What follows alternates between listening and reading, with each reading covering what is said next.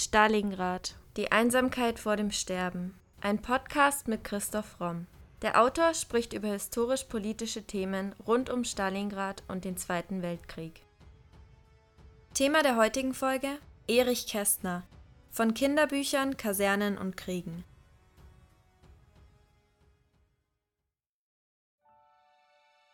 Der Teufel muss dich geritten haben, dass du deine kostbare Zeit damit vergeudest, der Mitwelt zu erzählen, Kriege seien verwerflich. Das Leben habe einen höheren Sinn, als den, einander zu ärgern, zu betrügen und den Kragen umzudrehen. Und es müsse unsere Aufgabe sein, den kommenden Generationen eine bessere, schönere, vernünftigere und glücklichere Erde zu überantworten.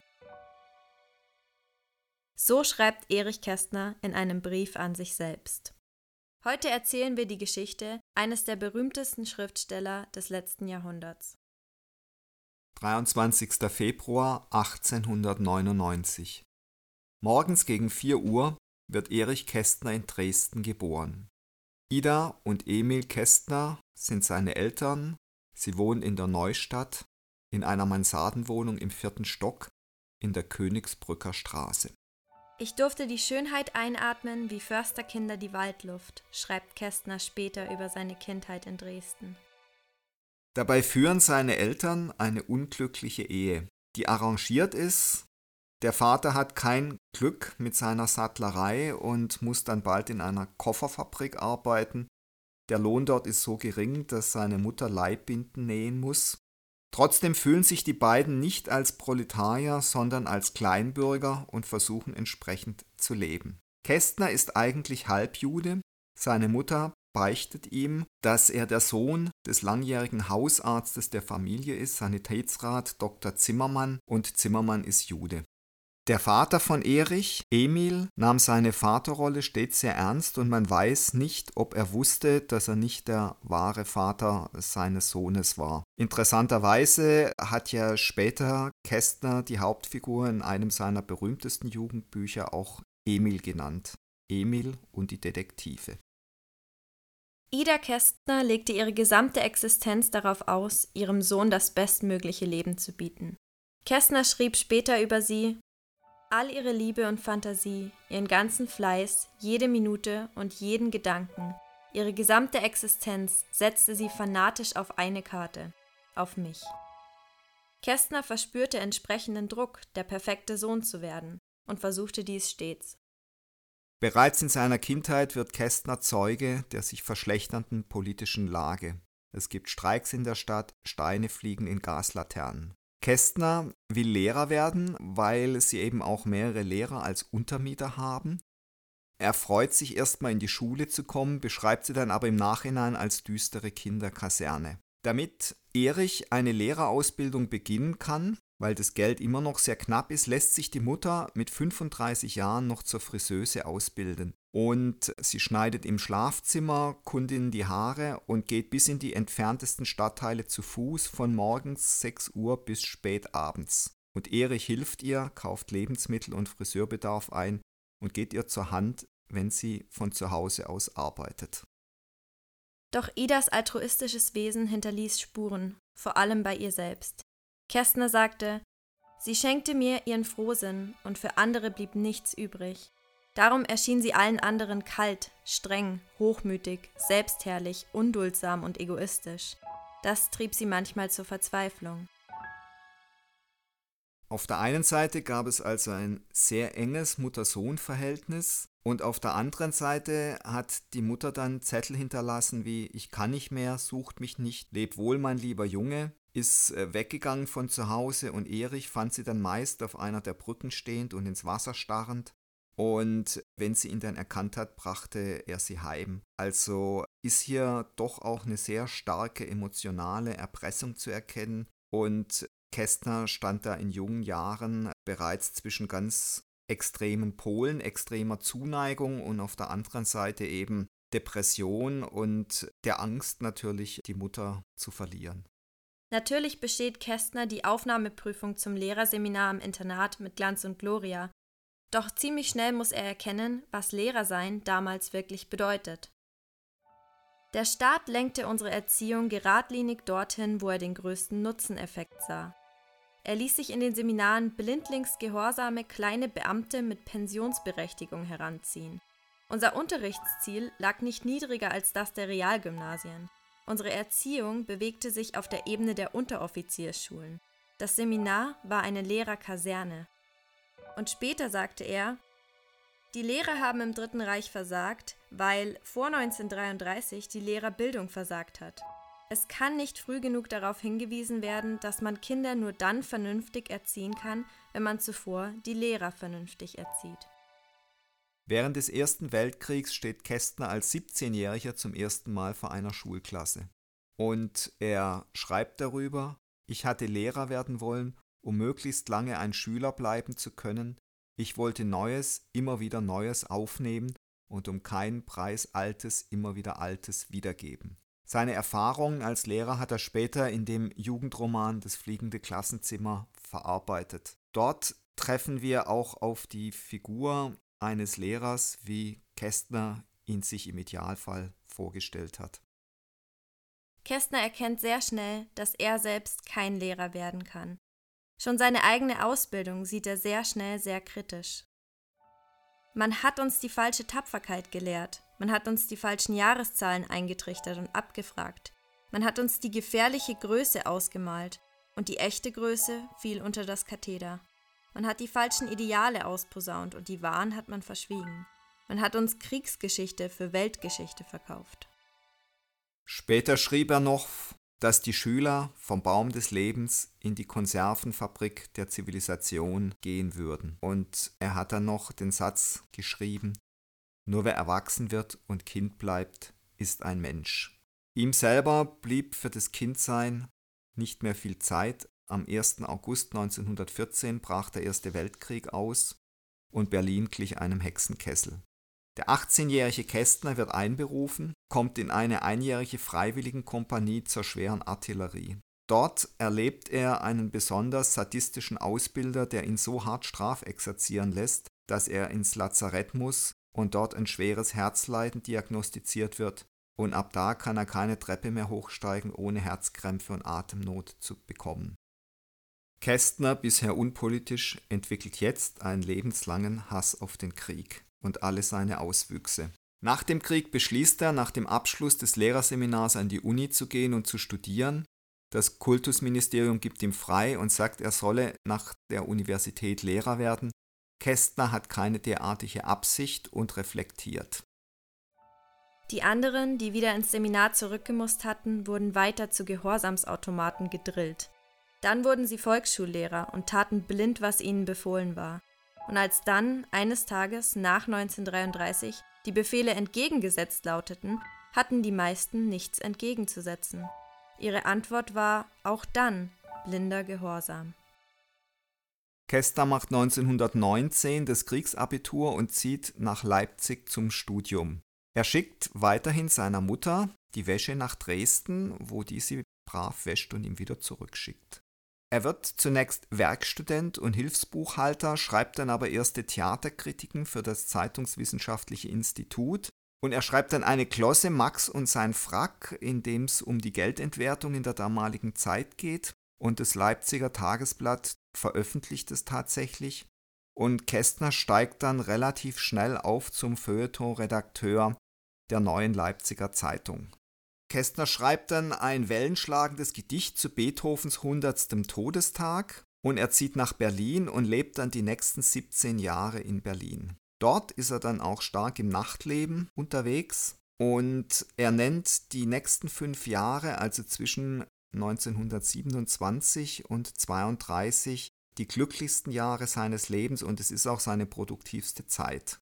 Die Nazi-Partei existiert zwar bereits und wird immer stärker, Kästner arbeitet hingegen wie ein Besessener, ignoriert das wohl auch zunächst, er schreibt Romane, Kinderbücher, Gedichte, er plaudert respektlos, spritzig und oft frivol über den Kulturbetrieb, er glossiert die Kinoszene, merkt Politisches an, kritisiert Militarismus, Chauvinismus und den ewigen Spießer im Deutschen. 1931 erscheint Pünktchen und Anton und Walter Benjamin wirft Kästner vor, ein literarischer Clown zu sein, der die Bourgeoisie unterhält und der die faschistische Gefahr unterschätzt.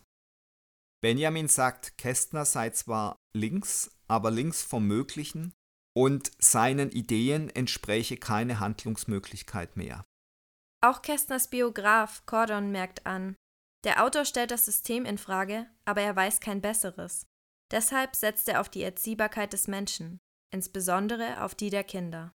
1931 entsteht die Satire Fabian, in der es um die Berliner Zustände Ende der 20er während der Wirtschaftskrise geht und die von Dominik Graf jetzt neu fürs Kino verfilmt wurde. Zu Anfang des Jahres 1933 gibt es in Berlin allein 600.000 Arbeitslose, Hunger, Not, Elend, Arbeitslosigkeit an der Tagesordnung. Doch es sind nicht die Arbeitslosen in erster Linie, die Hitler wählen, es sind genau die, vor denen Kästner immer gewarnt hat, die er natürlich auch besonders gut kennt, weil er diesem Milieu entstammt, die deutschen Kleinbürger, die mehr an Autorität glauben und die glauben, dass man die Not beseitigen kann, indem man einfach Autorität und Gewalt ausübt.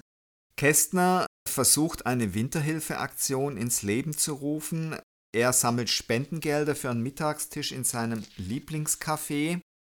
Aber die Aktion ist natürlich viel zu klein und Kästner wird auch immer wieder gefragt, warum er Deutschland jetzt nicht verlässt, als dann die Nazis endgültig die Macht ergreifen 1933. Er hätte ja als Regimegegner leicht ins KZ gebracht oder sogar umgebracht werden können. Und dazu sagt er dann, ich bin ein Deutscher aus Dresden in Sachsen. Mich lässt die Heimat nicht fort. Ich bin wie ein Baum, der in Deutschland gewachsen, wenn's sein muss, in Deutschland verdorrt. Er ist dann sogar kurz im Ausland und seine eigene Mutter rät ihm nicht nach Deutschland zurückzukommen, aber er kommt dann trotzdem zurück, auch wenn er mit seinem Talent leicht im Ausland hätte Fuß fassen können. Er versucht sogar noch Kollegen dazu zu überreden, also nicht ins Ausland zu gehen, muss dann allerdings nach dem Krieg zugeben, wenn sie auf mich gehört hätten, so wären sie heute wahrscheinlich alle tot. Am 10. Mai 1933 findet die Bücherverbrennung auf Befehl Goebbels statt. Von den 24 deutschen Autoren, deren Werke verbrannt werden, haben 23 bereits Nazi-Deutschland verlassen. Kästner wohnt als einziger deutscher Autor der Verbrennung seiner eigenen Bücher bei. Er muss sich anhören, wie Studenten Sätze rufen gegen die seelenzerfressende Überschätzung des Trieblebens und für den Adel der menschlichen Seele. Und als man dann sein Werk in die Flammen wirft, ruft jemand auf gegen die Dekadenz für Zucht und Sitte in Familie und Staat. Kästner fragt sich später, warum er da nicht lautstark widersprochen hat. Er ballt nur die Faust in der Tasche. Ein Polizeibeamter, der in der Nähe steht, erkennt ihn, sagt aber nichts. Und als eine Frau seinen Namen ruft, die ihn eben erkennt, verschwindet Kästner in der Menge. Kästner erhält jetzt vom Reichspropagandaministerium Schreibverbot. Man ist ein lebendiger Leichnam, schreibt er über diese Zeit in Deutschland. Alle seine Werke werden aus den Bibliotheken verbannt. Es gibt eine schwarze Liste seiner Titel. Nur Emil und die Detektive, die müssen verbleiben, da die Nazis fürchten, bei dem beliebten Kinderbuch würde ein Verbot auf Proteste stoßen, doch es wird faktisch kaum noch ausgeliehen. Das Reichspropagandaministerium lässt verlautbaren, natürlich sei es Kästner erlaubt, für sich zu schreiben.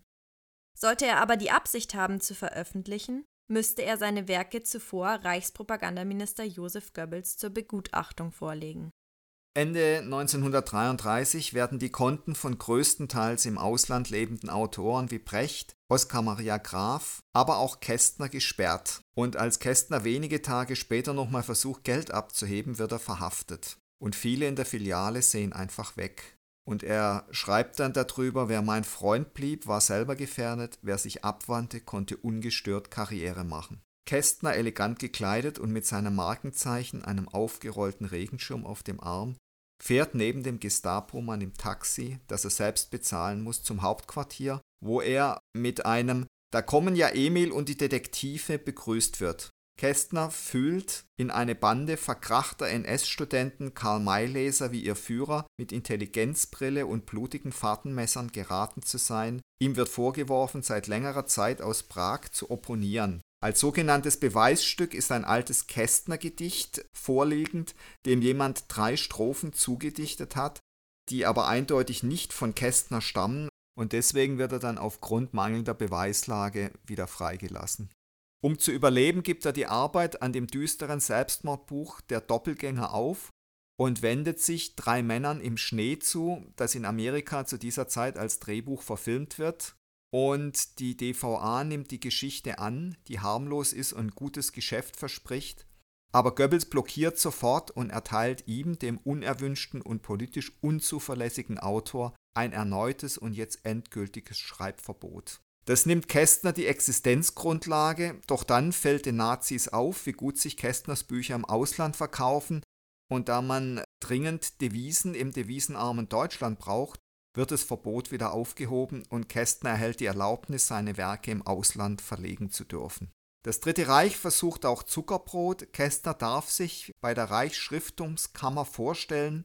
Dort sind zu dem Zeitpunkt zu 95 Prozent dritt- und viertklassige Autoren. Seine Auslandsschreiberlaubnis wird diskutiert.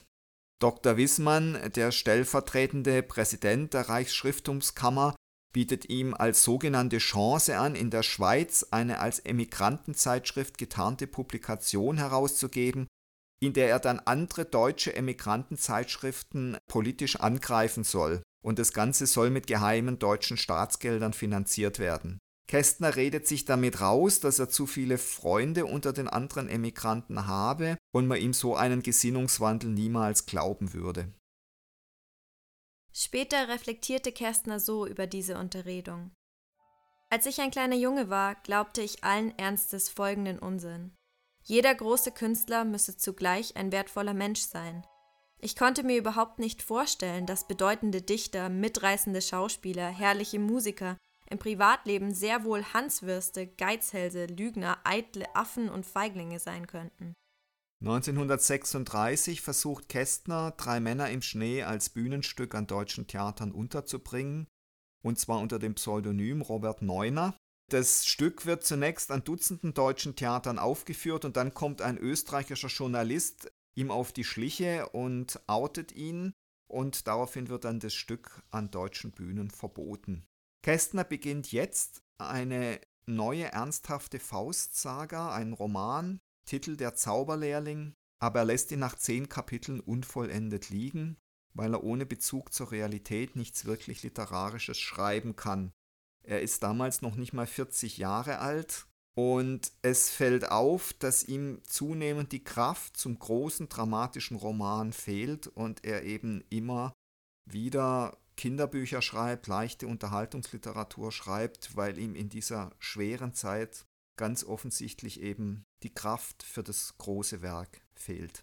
Der 1930 entstandene Emil-Film wird dann 1937 wieder gezeigt, weil die Nazis ihn schlechthin für den Hauptspaß für Kinder halten und dass der Film dann plötzlich wieder erlaubt wird, ist ein kleines Wunder in dieser Zeit der Nazi-Diktatur. Und wie ambivalent das Ganze war, zeigt sich daran, dass Kästner wenige Wochen später zum zweiten Mal verhaftet wird.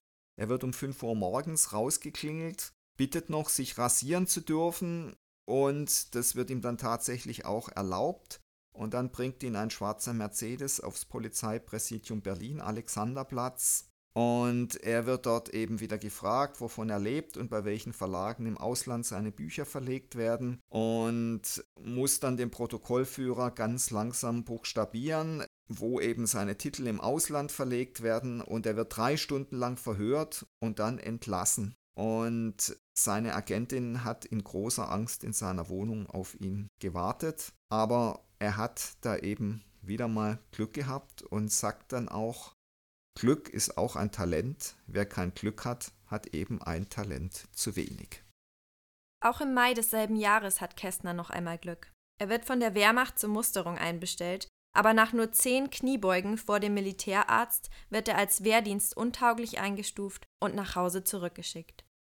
Am 10. November 1938 kehrt Kästner von einer Reise nach London zurück und fährt um 3 Uhr nachts durch ein von der Reichspogromnacht ins Chaos versetztes Berlin. Und er schreibt darüber, es war eine Fahrt wie quer durch den Traum eines Wahnsinnigen. Alle Weltöffentlichkeit protestiert gegen die Folgen, nur in Deutschland keiner. Und Kästner schreibt darüber Gut und Böse, unwandelbare Maßstäbe des menschlichen Herzens, wurden durch Gesetz und Verordnung ausgetauscht. Der Milchhändler, der einem unterernährten, artfremden Kind eine Milch zusteckte, wurde eingesperrt und die Frau, die ihn angezeigt hatte, bekam das Verdienstkreuz. Wer unschuldige Menschen umbrachte, wurde befördert. Wer seine menschliche oder christliche Meinung sagte, wurde geköpft oder gehängt. Dass Gut und Böse unwandelbare Maßstäbe sind, das ist typisch für Kästner, der die Figuren auch in seinen Romanen so gezeichnet hat und ist sicher auch dem Irrsinn dieser Zeit geschuldet, wo ja tatsächlich Gut und Böse auf den Kopf gestellt wurden. Es ist natürlich philosophisch eigentlich unhaltbar, denn Gut und Böse sind genauso subjektive Begriffe wie stark und schwach, gesund und krank und eigentlich jeder Begriff, den wir uns vorstellen können. Es gibt keine absolute objektive Wahrheit, die wir erfassen können. Aber man kann das gut verstehen aus dem Irrsinn dieser Zeit heraus. Für mich persönlich ist es in den Büchern von Kästner oft auch zu strikt gehalten. Also er ist kein Meister im Zeichnen von ambivalenten Charakteren, sondern seine Figuren sind eben oft entweder eindeutig gut oder eindeutig böse. Das gilt vor allem auch für seine Kinderbücher. Und das ist was, was man, glaube ich, sowohl aus der Zeit raus als auch aus seiner Person raus sehen muss und natürlich auch akzeptieren muss. Es wird immer gefährlicher für Leute wie Kästner. Wenn sich eine neue Verhaftungswelle ankündigt, fährt er zu den Eltern nach Dresden und bleibt dort, bis die Lage sich entspannt. Am 1. September 1939 gibt es dann den Überfall von Deutschland auf Polen. Kästner leidet unter dem Verhalten des Volkes, das er liebt. Kästner schreibt, wir nehmen die Bibelzeile Seid untertan der Obrigkeit, die Gewalt über euch hat, wörtlicher als andere Völker. Wir bleiben untertänige Untertanen, auch wenn uns größenwahnsinnige Massenmörder regieren. Wir sind bereit, zu Hunderttausenden zu sterben, sogar für eine schlechte Sache, doch immer auf höheren Befehl. In den nächsten zwei Jahren befinden sich die Nazis auf dem Höhepunkt ihrer Macht. Sie erobern immer mehr Land nahezu das gesamte Europa und überall, wo sie einmarschieren, werden Kästners Bücher beschlagnahmt. Kästner befindet sich in der inneren Emigration. Seine Gedichte kursieren unter anderem im Warschauer Ghetto. Kästner lebt zu diesem Zeitpunkt mit der Uferdramaturgin Luise Lotte Enderle zusammen. Über sie kommt er zu einem Stammtisch, an dem viele Ufermitglieder teilnehmen. Über diese Beziehungen darf er dann das Drehbuch für den Kinofilm Münchhausen schreiben. Goebbels genehmigt es persönlich. Man sucht einfach einen guten Autoren, weil man weiß, dieser Film wird sehr populär sein. Und der wird dann auch mitten im Krieg mit Produktionskosten von 7 Millionen Reichsmark produziert. Tausende Komparsen werden mit Rokoko-Kostümen in Brokat und Spitze ausstaffiert. Und das zu einer Zeit, als Benzin, Papier und Strom längst Mangelware sind. Kästner muss unter Pseudonym schreiben und schleust ein paar kritische Zitate in den Film ein, unter anderem die Staatsinquisition hat tausend Augen und Arme und am Ende des Films sich wundern ist ungesund, die Zeit ist kaputt. Hitler lässt sich den Film vorführen, erfährt, wer hinter dem Pseudonym des Autoren steckt und schäumt vor Wut und fordert, dass man Kästner endgültiges Schreibverbot gibt. Im letzten Kriegsjahr 1945 schreibt Kästner Wie man Freunde hat, die einen nicht mehr kennen wollen, hat man zum Ausgleich andere, die man selber nicht kennt. Hitler und seine Clique haben sich im Bunker der Reichskanzlei verbarrikadiert und Hitler hat den sogenannten Nero-Befehl ausgegeben, nämlich, dass das deutsche Volk, das seiner historischen Aufgabe nicht gerecht geworden sei, vernichtet werden soll. Deswegen wird jetzt auch noch der Volkssturm ins Leben gerufen und Männer zwischen 15 und 70 Jahren sollen also das deutsche Reichsgebiet mit Mann und Maus verteidigen. Kästner ist 46 Jahre alt und herzkrank und er hat wirklich Glück, weil er von einem Stabsarzt ausgemustert wird und nicht an die Front muss. Das wäre höchstwahrscheinlich sein Ende gewesen. Kästner und seine Lebensgefährtin Enderle wollen aus Berlin fliehen, doch es herrscht Ausreiseverbot. Sie organisieren dann einen Wagen und schaffen es rauszukommen und fahren dann zwölf Stunden lang ziemlich chaotisch nach Pasing bei München. Und dort kommen sie dann zunächst mal bei Freunden unter, dann geht es weiter ins Zillertal und sie erleben dann das Kriegsende in Meierhofen in einer unbeheizten Dachkammer. Im Juni kommen dann die Amerikaner dorthin und Kästner wird verhört. Ein Hitlergegner, der nie emigriert ist, da gibt es dann doch Fragen. Kästner schreibt über den amerikanischen Leutnant, der ihn verhört. Er bohrte an mir herum wie ein Dentist an einem gesunden Zahn. Er suchte eine kariöse Stelle und ärgerte sich, dass er keine fand. Einen Helden hätte er vielleicht verstanden. Die Wahrheit verwirrte ihn. Nach dem Krieg geht Kästner nach München und gibt zunächst eine Zeitschrift heraus, im Lauf der Jahre erhält er einige hohe Auszeichnungen, unter anderem den Literaturpreis der Stadt München und das große Bundesverdienstkreuz. Aber man hat den Eindruck, dass er nie mehr so richtig Fuß fasst in dieser neuen Zeit. Und es ist vielleicht auch typisch für ihn, dass er eben auch nach dem Krieg den großen Roman über seine Zeit in Nazi-Deutschland nicht schreibt. In den 70er Jahren gilt er eben vor allem als Kinderbuchautor, als der Autor von Emil und Detektive und eben nicht als Erwachsenenautor. Und er stirbt dann 1974 im Alter von 75 Jahren. In Wirklichkeit war Erich Kästner ein viel ambivalenterer Charakter als seine Buchcharaktere. Er bewegte sich irgendwo zwischen Gut und Böse, aber nicht an den Extrempolen. Er sagte auch selbst, ich wollte kein Held sein und bin auch keiner geworden. In seinem Gedicht Warnung vor Selbstschüssen schreibt er passend Ja, die Bösen und Beschränkten sind die meisten und die Stärkeren, aber spiel nicht den Gekränkten, bleib am Leben, sie zu ärgern. Mit diesem Motto kam Erich Kästner durch die Zeit des Dritten Reiches. Das war Folge 78 unseres Podcasts Stalingrad, die Einsamkeit vor dem Sterben. Vielen Dank fürs Zuhören. Wenn euch unser Podcast gefällt, würden wir uns sehr freuen, wenn ihr uns mit dem Kauf unserer Bücher unterstützt. Neben dem Historienroman Stalingrad, Die Einsamkeit vor dem Sterben, ist auch die Gesellschafts- und Mediensatire Das Albtraumschiff, Odyssee eines Drehbuchautors im Primero Verlag erschienen. Wie viele tausend Stalingrad-Zuhörer bereits bestätigen, es lohnt sich.